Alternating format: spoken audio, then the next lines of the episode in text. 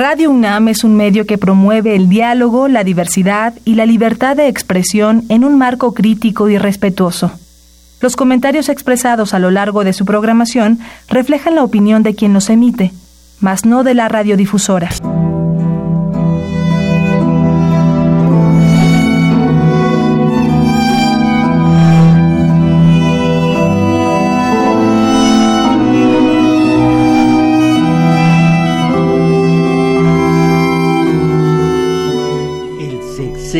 Que ahora se inicia, mis valedores, todo un cambio de sistema político, económico, cultural, social, etc.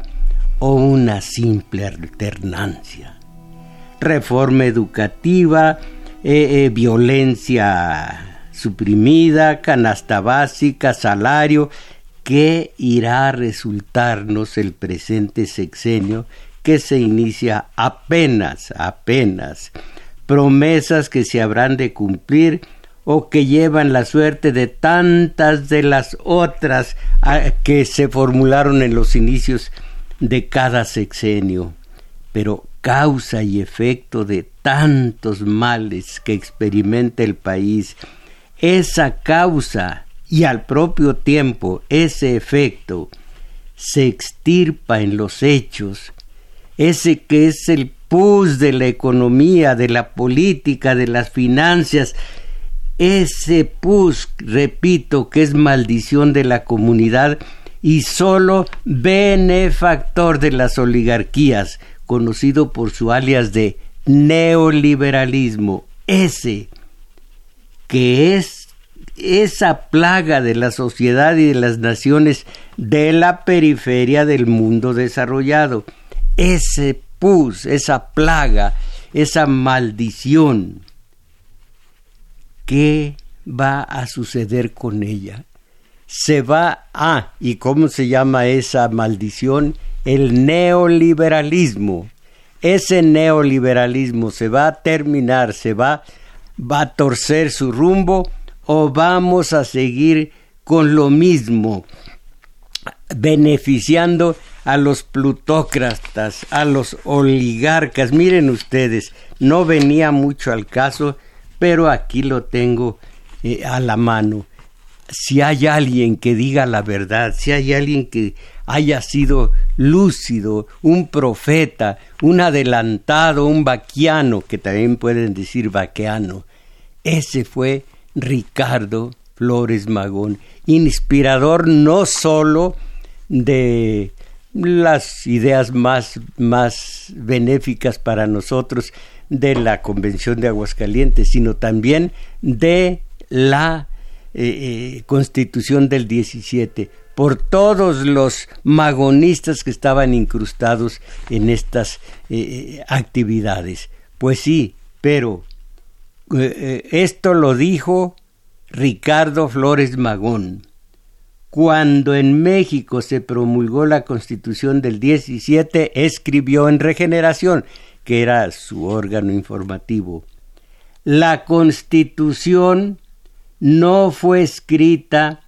para emancipar a la clase trabajadora, sino para garantizar a la burguesía el disfrute pacífico de sus rapiñas, y dar a la autoridad el prestigio y la fuerza moral que tanto necesita para ser obedecida y temida.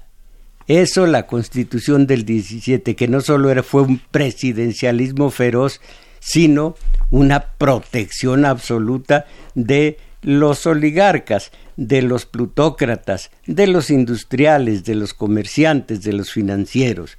Bueno, y ahora, repito a ustedes, el neoliberalismo, eh, si esto, de acuerdo con lo que ha declarado eh, una, una, funcionaria del nuevo sexenio, eh, la ministra de Morena, llamada, ¿cómo se llama?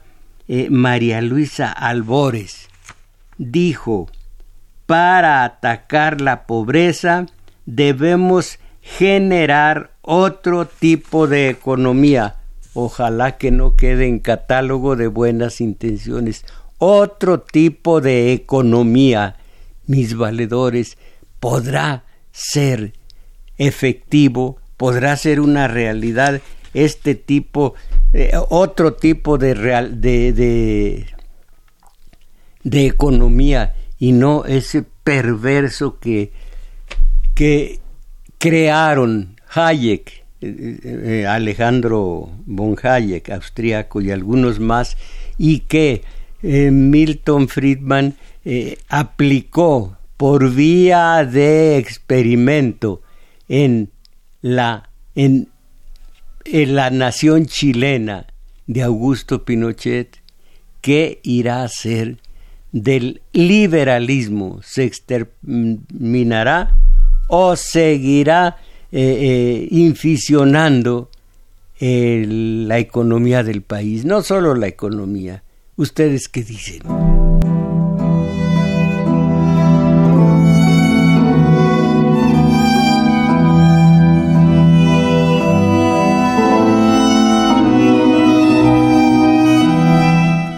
Ahora no creo que vayamos a tener el servicio de los teléfonos. Los, sacaron de aquí, de donde los teníamos para cercanía.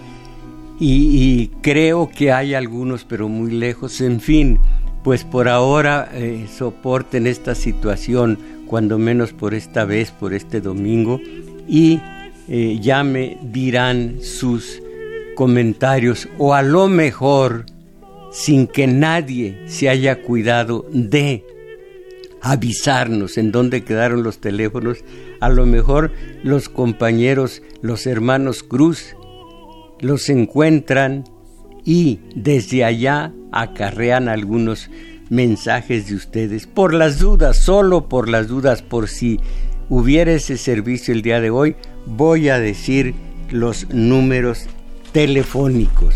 Son eh, para la zona metropolitana 30 y, eh, perdón, 55 36 89 89 y para el resto de la República 01800 50 52 6 88.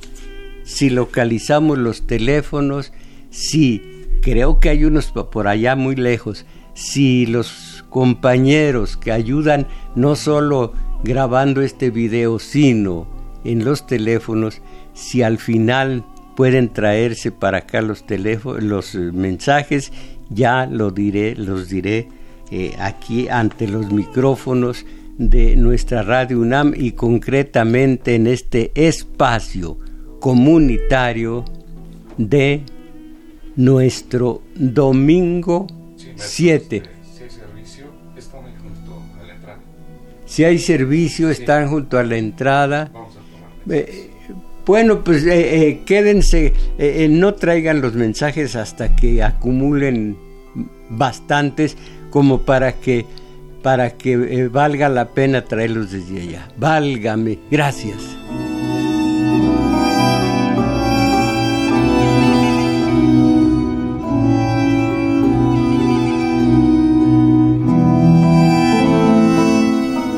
Bueno, pero qué carajos es el, es el neoliberalismo. Tengo muchos, muchos documentos que explican, que hablan de lo que es, cómo nació, cómo se desarrolló primeramente en Chile y cómo Miguel de la Madrid, detrás de Miguel de la Madrid en programación y presupuesto que ya no existe, eh, Carlos Salinas y detrás de Salinas, que ya prácticamente tampoco existe, solo su dinero, eh, eh, José Córdoba Montoya, un, un apátrida por tener tantas patrias es, fue, eh, de, fue ciudadano de muchos países. En fin, eh, aquí una reseña de lo que ha sido el neoliberalismo en México. La brutal lógica del neoliberalismo reconoce como única forma legítima del Homo sapiens su grotesca caricatura mercantil, el Homo economicus, y como único derecho genuino de supervivencia el que pueda conquistar en el mercado. Hago aquí un paréntesis para decir a sus buenas mercedes que dice Fromm, y le creo totalmente, cómo a partir de eh, que el humano racionaliza, se ha descubierto, ha descubierto la psicología que no llegamos a tener la estatura cabal de Homo sapiens, no mientras pertenezcamos al rebaño, nos pleguemos a los dictados del rebaño, aquí tienen lo teletonero. Todo eso nos impide ser realmente Homo sapiens.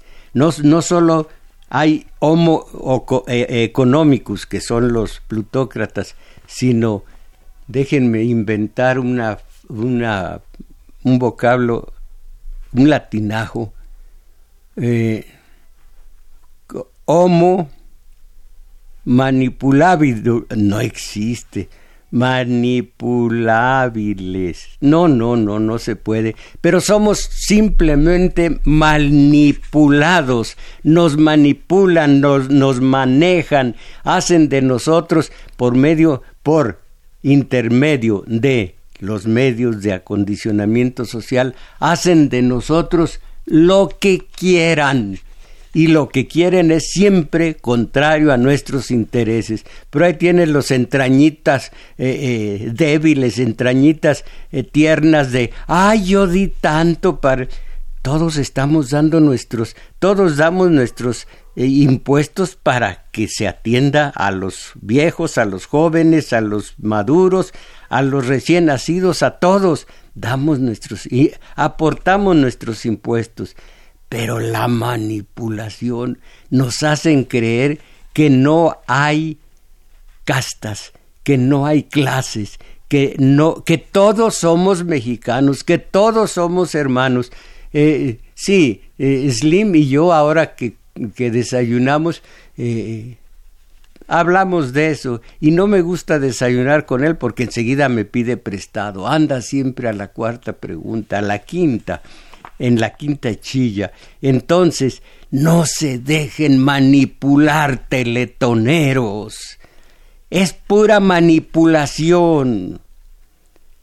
Televisa tiene tantísimos millones que con que Televisa aportara el 0.1% de su capital haría muchísimo más que nosotros que no tenemos obligación y que además estamos cayendo en una trampa de que va desde desde la parte de contable hasta esa manipulación de que hagamos lo que no nos corresponde, nomás para que se vea quién manda en el fútbol, en las teletonadas, en las, en las jovencitas en puros calzones, todo, todo, todo.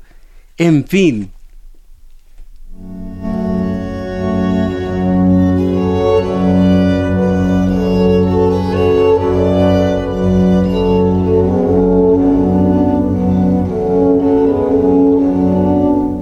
Entonces sigo con los principios, con la forma en que llegó a crearse en el mundo y en el 77, no, no, no, en el 82 entre nosotros, fue en el 83, poco a poco se fue incubando entre nosotros, recuerdan ustedes las eh, privatizaciones de todo, de todo lo que habían sido los ahorros del país, todo a privatizar, a adelgazar de tal manera el Estado, a adelgazarlo de tal manera que solo sirviera de ahí en adelante de árbitro entre las pugnas que se llevan siempre a cabo por cuestión de la contradicción terrible entre obreros y empleadores, entre obreros e industriales.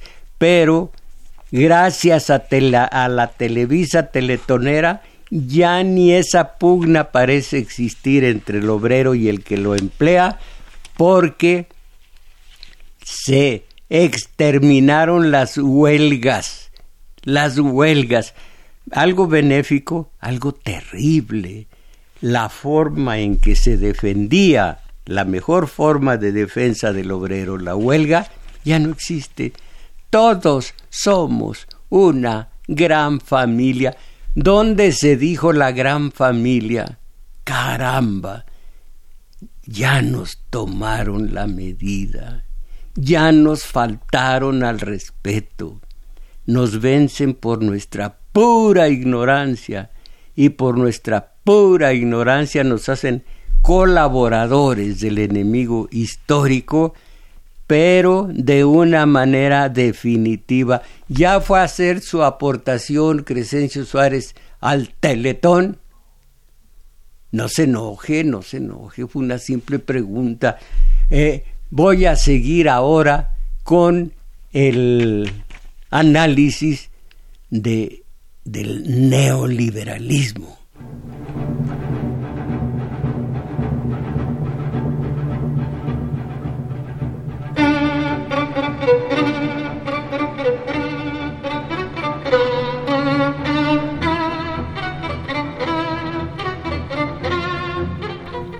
Miren, para comenzar, eh, allá por el siglo XVIII, mil setecientos y tantos, y, cubriendo también parte del XIX, hubo un individuo, cura anglicano, llamado Robert, eh, no, Robert Malthus, Robert, sí, Robert Malthus, algo crudelísimo del hombre este, predecesor del neoliberalismo. Oigan esto. Eh, los derechos humanos formales, sociales y colectivos solo tienen vigencia práctica en la medida en que puedan validarse, entre comillas, en el mercado. En caso contrario, son letra muerta.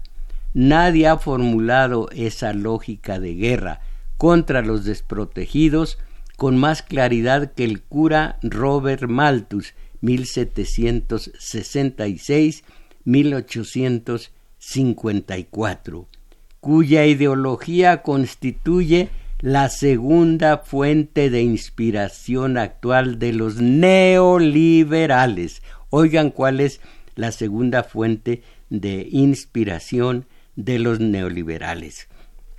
En su plan propuesto para la supresión gradual de las leyes de beneficencia, se cierran las comillas, Malthus demanda que la sociedad se libere, comillas, de la tiranía, la dependencia, la indolencia y la infelicidad que engendra la, la beneficencia pública y le parece que, comillas, la justicia y el honor nos obligan a rechazar de la manera más formal todo derecho de los pobres a que se les mantenga.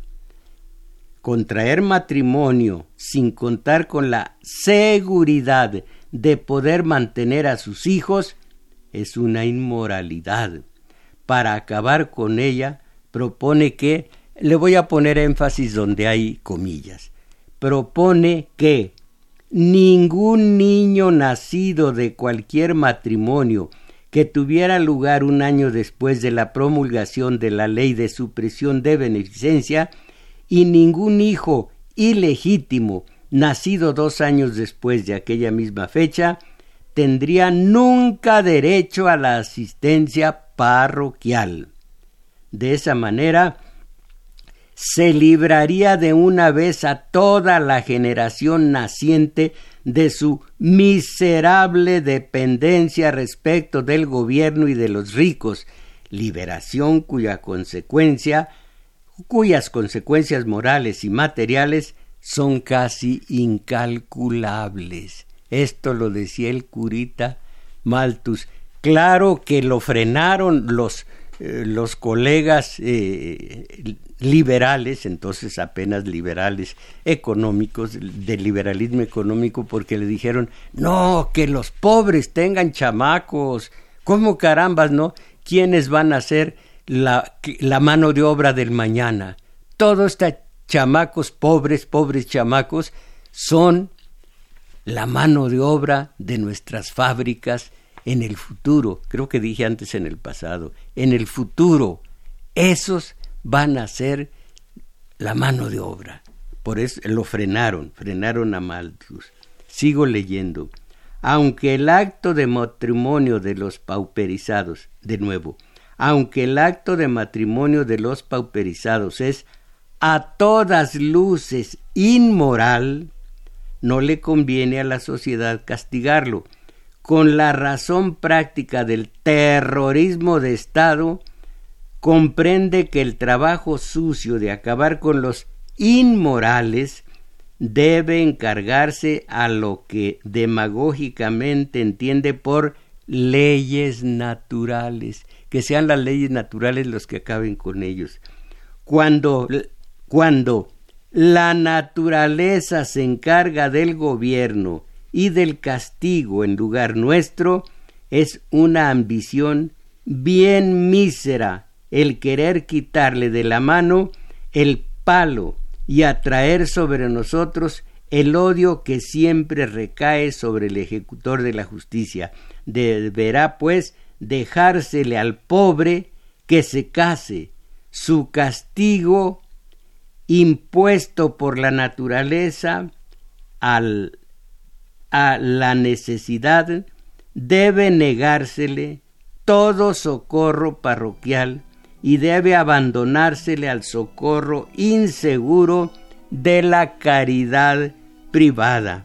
Debe hacérsele ver que las leyes de la naturaleza, que son las leyes divinas, le han condenado a él y a su familia al sufrimiento, que no tiene ningún derecho a reclamar de la sociedad la más pequeña porción de alimentos fuera de la que pueda procurarle su trabajo.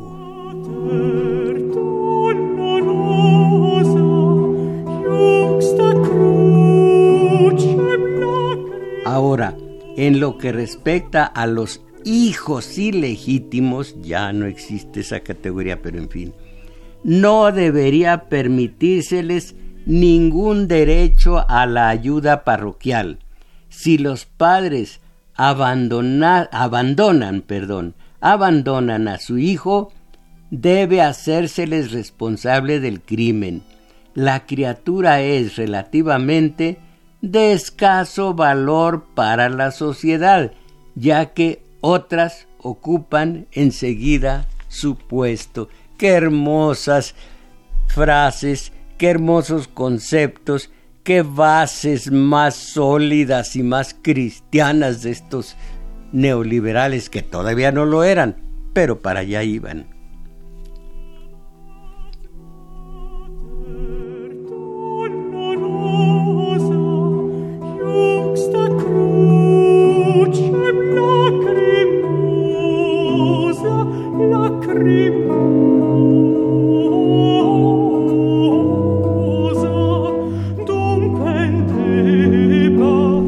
Ya mucho más acá, ya cerca de nosotros, ya en el siglo pasado, los argumentos de los socialdarwinistas decimonónicos reaparecen modernizados en los trabajos de los fundadores del neoliberalismo global, por ejemplo, en el del economista austriaco Friedrich A. von Hayek. Su modernización consiste en que el aura de cientificidad ya no la expone, ya no la expropian a Darwin, sino a los autores de la teoría de los sistemas dinámicos complejos, que supuestamente demuestra que el mercado, la competencia y la desigualdad son los mercados idóneos para optimizar la selección evolutoria de la sociedad. Todo sistema ampliado de cooperación tiene que adaptarse continuamente a los cambios de su entorno. La demanda de que sólo debe haber cambios con resultados justos es ridícula, es casi tan ridícula como la creencia que la organización deliberada de la, reacción a estos cambios puede ser justa. Sin desigualdad, dicen estos, estos iba a decir canallas, estos neoliberales, sin desigualdad, la humanidad no hubiera podido alcanzar nunca su grandeza ni podría mantenerla hoy. Repito, para que piensen ustedes los de, derecha, los de derecha que se indignaron acerca de, de Texcoco y anexas. Bueno, sin desigualdad, dicen los neoliberales, la humanidad no hubiera podido alcanzar nunca su grandeza ni podría mantenerla hoy.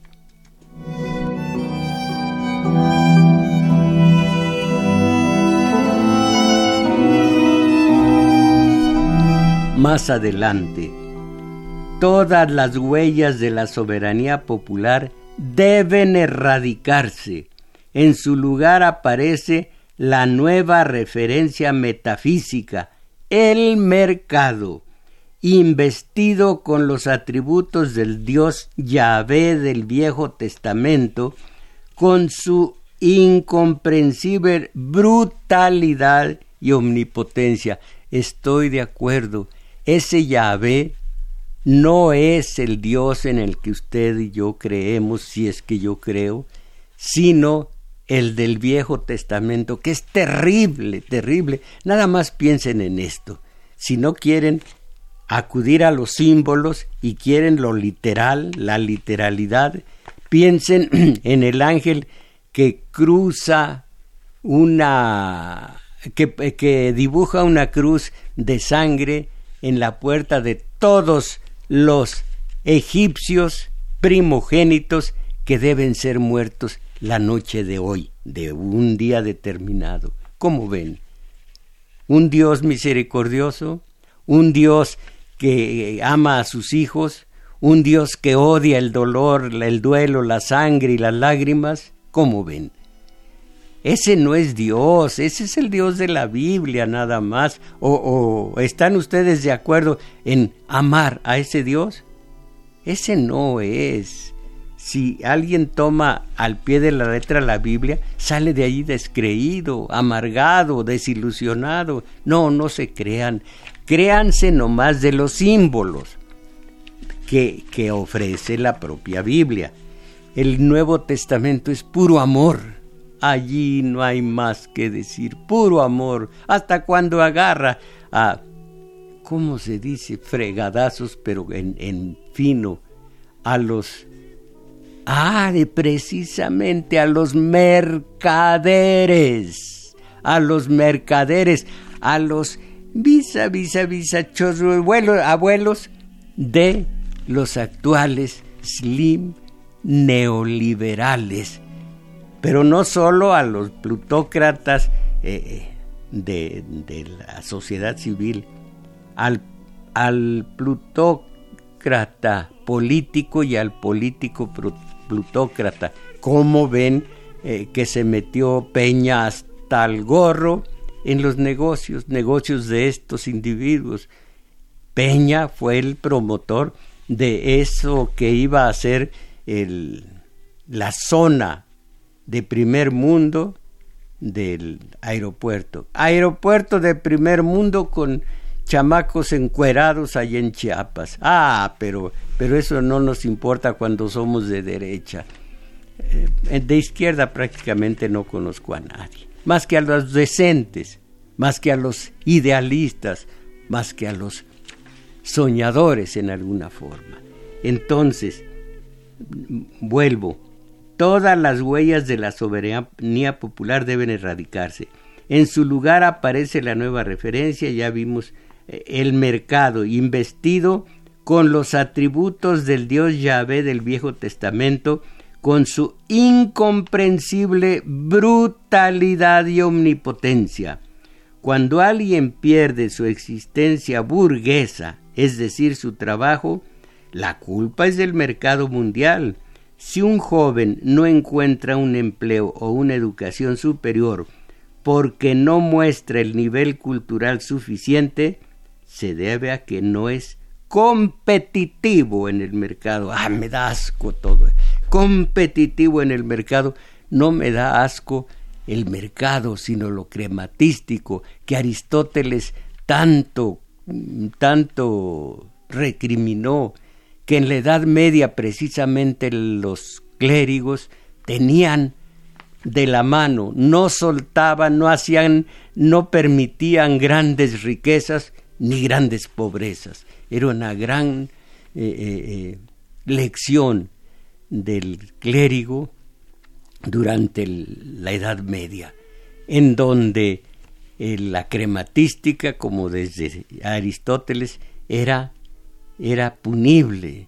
Estos mm, prestamistas, ahora en, en plan grandísimo, especulador, ahora ya ni siquiera son eh, los, los oligarcas, ni siquiera son industriales, ya simplemente son especuladores y con eso hacen grandísimas fortunas. Y la desigualdad en el mundo es terrible. Ah, pero es cómo da placer a los de derecha, al hombre que sin siquiera saberlo eh, habla bien de esa derecha y habla bien de los eh, teletoneros y está inmersa esa, esa plaga en el sentido neoliberal, en lo teletonero, en toda la derecha, y ven con menosprecio al amolado, al pobre. Caramba, ¿cuándo se termina esa, terminará esa plaga? Entonces, si alguien tiene 50 años, sigo leyendo, si alguien tiene 50 años, ya no es productivo. Entonces tiene que aceptar este este dictado como una sentencia de un Dios agnóstico o una inquisición anónima que ha decidido en su contra sin que haya una instancia de apelación o interpelación. El ciego destino de la tragedia griega o de la ira del Dios Todopoderoso que convierte sujetos individuales como pueblos enteros, los del tercer mundo, en polvo, se llama hoy día mercado. Y además de mercado le podemos agregar neoliberalismo.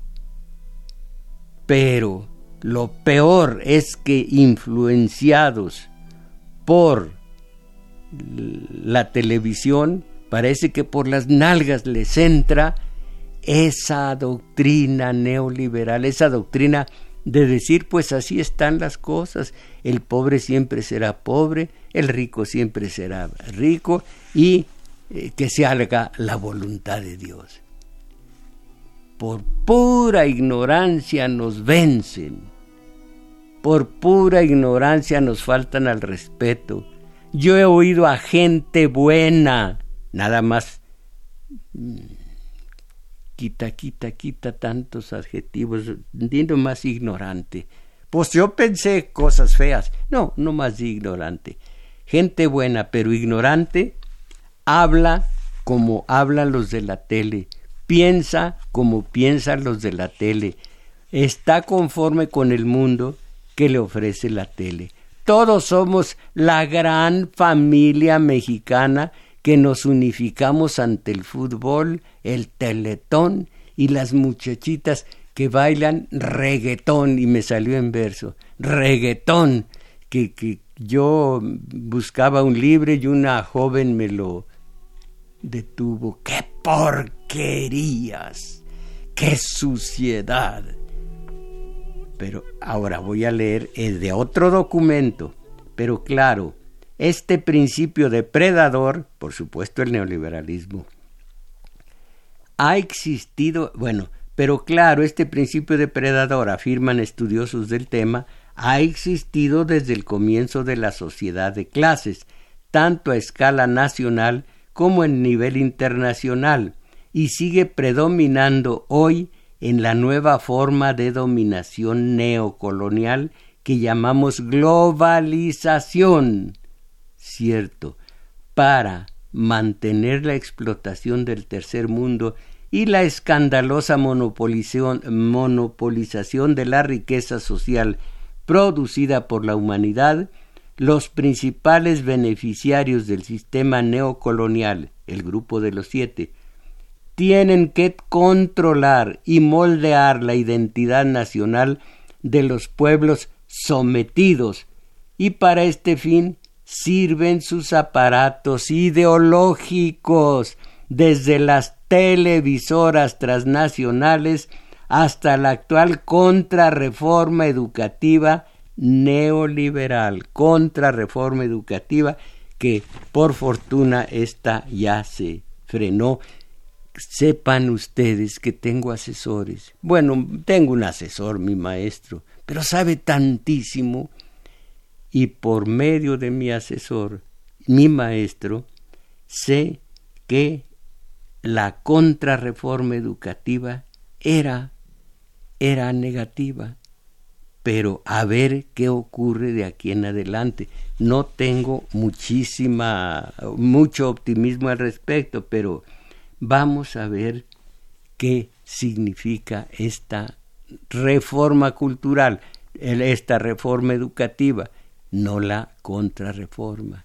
Pero hablando de la globalización, del mercado, del, del neoliberalismo, ya en época reciente, la, en la segunda década del siglo anterior, lo afirmaba un Woodrow Wilson, por aquel entonces presidente de los Estados Unidos, y que en 1914 invadió Veracruz. Dijo, el productor necesita tener el mundo como mercado. Por lo tanto, es necesario que la fuerza del Estado derribe las puertas de aquellas naciones que se cierran para asegurar que no se desaproveche ningún rincón del mundo. Eso era ya el principio de un neoliberalismo que están ustedes viendo a estas alturas, que realmente ese neoliberalismo en Estados Unidos. Eh, eh, primero fue el nuevo orden mundial 1944 con la asistencia de 44 jefes de Estado y de gobierno. Después vino eh, Nixon y rompió todo ese esquema que más o menos funcionaba. Lo rompió simultáneamente hizo terminar malamente a don Salvador Allende, presidente constitucional de la República de Chile, y eh, eh, impuso un patrón distinto al dólar, eh, hizo una serie de, de, arreglos muy malos para, para los obreros y campesinos y ese mismo esquema lo siguieron Reagan, Clinton y Obama, y ahora lo está superando este señor Trump. Pero nosotros, viendo la tele y en la tele el teletón, ah, qué bonito, qué mundo el mejor de los mundos posibles. Esto lo dijo Leibniz eh, ah, con, este, con esta lógica. Vivimos en el mejor de los mundos posibles. ¿Por qué? Porque Dios hizo este mundo. Y si hubiera habido un mundo mejor, lo hubiera hecho Dios. Dios hizo este mundo y al término de los seis días clásicos de la creación, vio que su obra era buena. Entonces este mundo es bueno. Válgame.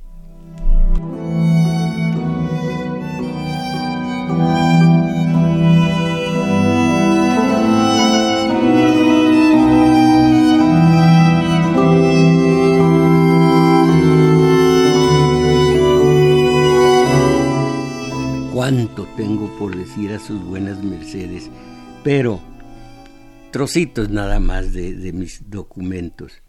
Eh, el neoliberal es pragmático utilitarista. Fíjense ustedes, porque este, este es una enseñanza para nosotros. El neoliberal es pragmático utilitarista, individualista a ultranza, que abandona la preocupación por el fomento del bienestar general. El bienestar del grupo es la suma del bienestar individual de cada uno de los miembros del grupo.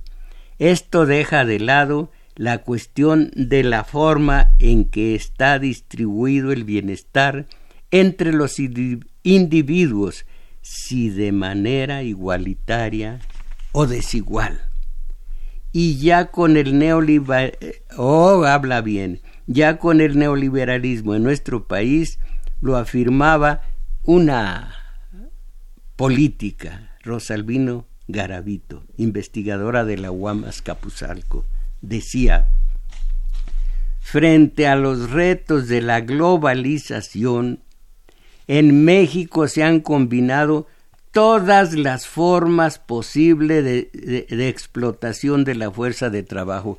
Voy a repetir esto después de que diga a, todos ustedes, todavía entre nosotros, a la altura de clases medias, estaremos a favor de los, de los ricos, de los eh, explotadores. En nuestro taller de teoría política estudiamos mucho, estudiamos muchísimas cuestiones, pero en lo que se refiere al trabajador, estudiamos lo que se llama el plusproducto, estudiamos el trabajo impago, rarísimo, digo rarito el vocablo, pero estudiamos lo que es el trabajo impago, estudiamos de tal manera esta clase de teoría política que ya sabemos cómo nos explotan, por qué nos explotan, cómo lo hacen, a, qué métodos recurren, todo esto. Pero el obrero lo que sabe ahorita es del teletón, no más. Ah, no, y de la final de, de fútbol entre los chivos de, del, del Politécnico contra los güeros de la UNAM, algo por el estilo, y que dos goles a tres, tres goles a dos. Caramba, otra cosa que empezamos a estudiar, fíjense ustedes, dos cosas. Por una parte, cómo es el industrial en México y de qué se vale para mantener manso al obrero. Y por otra parte, cómo lo hace con sus es el dueño de los medios de acondicionamiento social. Entonces, esos medios de acondicionamiento social los empezamos a estudiar hace ocho días para saber, eh, para tener una especie de dibujo, eh, eh, de retrato hablado de el neoliberal, el plutócrata, el, el, oligarca que así explota al obrero de tal manera que le, esta es una trampa, le compra al obrero su fuerza de trabajo, No se la roba, se la compra. Eh, eh, ¿Cuál es la medida de esa compra? Ah, lo que como se tasa, como se, se como lo que vale en el mercado, en el mercado de trabajo. Y vale en el mercado lo suficiente para que viva él con su familia y no más. ¿O ustedes recuerdan alguno algún individuo que se haya enriquecido con su trabajo? Ahorra y ahorra y ahorra durante muchos años y, y se compromete a pagar muchos años más para llevar a su familia al mundo de los ricos, a Disneylandia. Y si no de perdida, aquí hay una Disneylandia de ese... ¡Ay, ay, ay!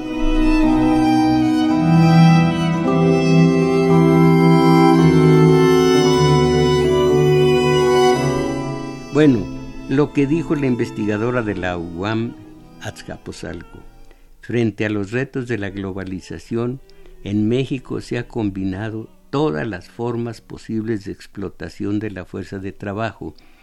Los obreros viven en el peor de los mundos posibles. De 1977 a la fecha, el salario mínimo real ha acumulado un deterioro del ochenta y tantos por ciento. Otro setenta y cinco por ciento percibe un ingreso por debajo del salario constitucional. El número de los desocupados se incrementa hasta en un ciento cincuenta y.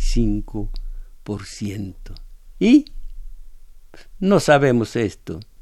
Y ojos que no ven, corazón que no siente. No sabemos. Pregúntenle a un obrero tipo, pregúntenle qué es su trabajo impago, a ver qué contesta, mis valedores. Todo esto es México.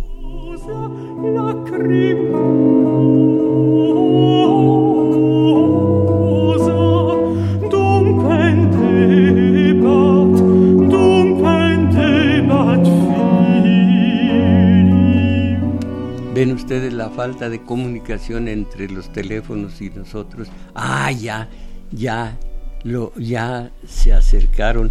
Es incomodona la cosa, ¿verdad? Poquito, sí. Bueno, eh, taller de teoría política para conocer al empleador y al empleado. Y los medios de que se vale el empleador para mantenernos contentos. Ese taller de, teoría política se lleva a cabo en el Juglar, Centro Cultural, situado en Manuel M. Ponce 233, Colonia Guadalupe Inn.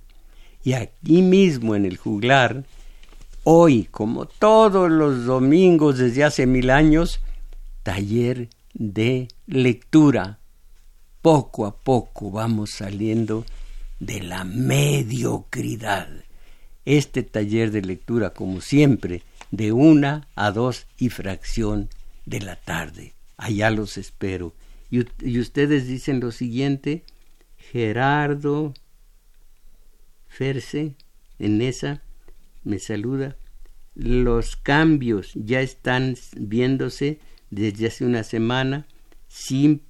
simplemente la, con, la cancelación del aeropuerto y la construcción del mismo en estas en Santa Lucía, así como la suspensión que de por a ver la suspensión de a, a la corregidora están más enfocados en amén en Amenca hacer Cancún que en la... Perdóneme, luego eh, les pregunto qué, hay. Roberto Recendis, Lerma, Estado de México, solo una pregunta. El guachicoleo, vándale, qué bien se incrustó usted, Roberto Recendis, si es que sea obrero en nuestro tema. Guachicoleo. Eh, perdón. Eh, Manuela Cordovier ¿Qué opinión le merece la posición de los ministros de la Suprema Corte? Ay, ay, ay. Ay, ay, ay. Fermina Ramírez de Cuauhtémoc, este programa debería tomar otro, otra vertiente, debería ser más positivo, con enfocado a elevar el ánimo de la gente. Ay, sí, Por ejemplo, hablar de cómo mejora el país. Sí, Fermín Ramírez, me voy a documentar, o más bien voy a volver a vivir. Mire, un búho, no, no, no, bueno, quito un búho, un cuervo, no, quito un cuervo, un cóndor, ay, ay, ay, no te... Bueno, pues uno, un carroñero, pues eso soy yo. Digo, si así me colocan, pues habla de lo que no está bien. Mire, que otros canten loas eh, a, a lo que está bien en este país, que otros entonen odas al país, pero yo digo no odas, sino la realidad donde nos duele. Dice Ana María León, opino que las cámaras se pongan muy duras, los diputados y senadores de izquierda no permiten la participación de la derecha, tuvieron la oportunidad de hacer algo por el país y la ciudad, pero no hicieron, ahora se vuelven exigentes. De veras que no le atino. No tiene ninguna importancia el neoliberalismo, tiene más importancia esto que ustedes me dicen y que debo ser más positivo. José Romero, esos que se oponen a que se les limite su sueldo, ya le falle, caramba. Como son los senadores, diputados y algunos más, tienen mentes iguales, quieren que siga más de lo mismo.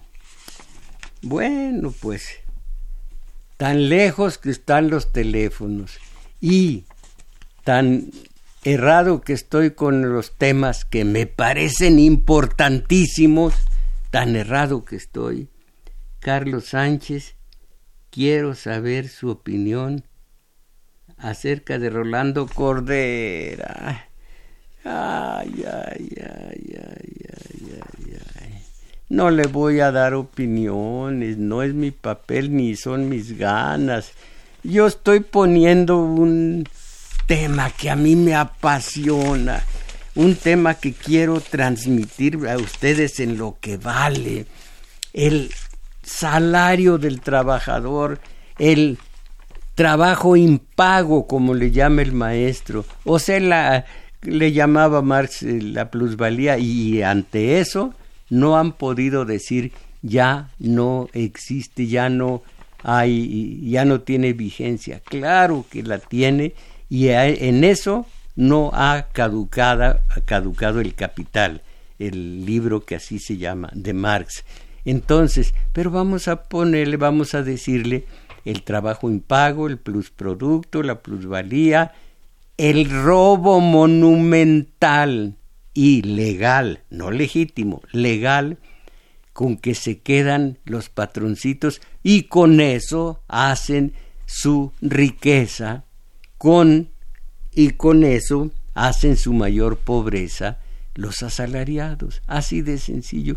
Y eso a mí se me hace muy importante y, y no eh, que, mi opinión de Rolando Cordera, no, me eche inglés. Eh, Gerardo Pérez me saluda. Los cambios ya se están viendo. Ah, sí, esto. Ah, los, esto es otro, otro mensaje.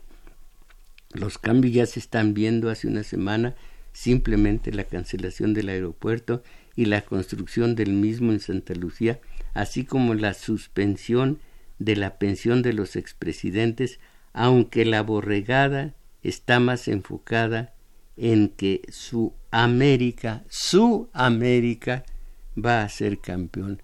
¿Cuánto calcula usted, Gerardo Pérez, que valga el equipo América? ¿Y cuánto calcula usted que gana el obrero que tiene a su América en las telillas más íntimas del corazón? Cierto o no cierto que nos tienen perfectamente manipulados. Contra esto estoy yo, pero, pero me salen que qué opinión tengo de Rolando Cordera, ¿se imaginan ustedes? Me siento de alguna manera incómodo, incómodo. Tengo que enfervorizar a la gente en lo que yo creo que es valiosísimo.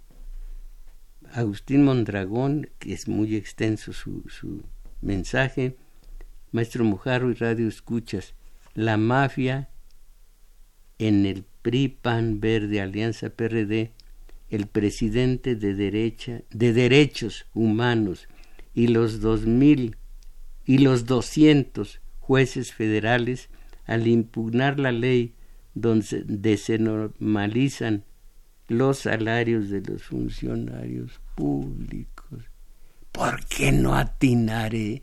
¿Por qué no haré que, que esto sí es importante, la relación obrero-patronal, en donde el obrero eh, desquita en poco tiempo, unos dicen en tres horas, otros en cuatro, y que según esto alguien de la UNAM, un catedrático, dijo que en quince minutos, no creo, desquita el sueldo y después trabaja gratis para el empleador, para el industrial. Esto me parece que hay que estudiarlo y lo estamos estudiando en nuestro taller de teoría política. Pero, pero ustedes, o yo estoy, soy insensible a sus problemas, los de ustedes, o ustedes son insensibles a los problemas que me parecen a mí importantes. Rosa María Estrada, soy trabajadora del Poder Judicial. El informo que mañana a las 8.45 am jueces y magistrados van a manifestarse para defender su independencia judicial, decirle que ellos ganan aproximadamente 250 mil mensuales, mientras los encargados de la limpieza ganamos 1.400 mensuales. Esto no es como para revisar el, el, sistema político económico, fiscal, cultural, social de este país. Vale más saber qué diablos, quién es y cómo es eh, Rolando Cordera. Eh, decirle que ellos ganan, yo creo que un poco más, compañera Rosa María Estrada, pero vamos a dejarlo así.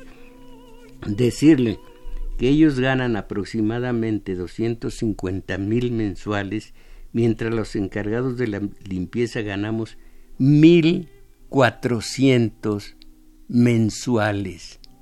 Lo escuchará, esto lo escuchará quien debe escucharlo, esto lo sabrá quien debe saberlo. Esto, señor Mondragón, no es más importante. Ah, caray, pero es que usted también se refiere a lo mismo. Perdón, creo que usted también se refiere al sueldo de estos individuos.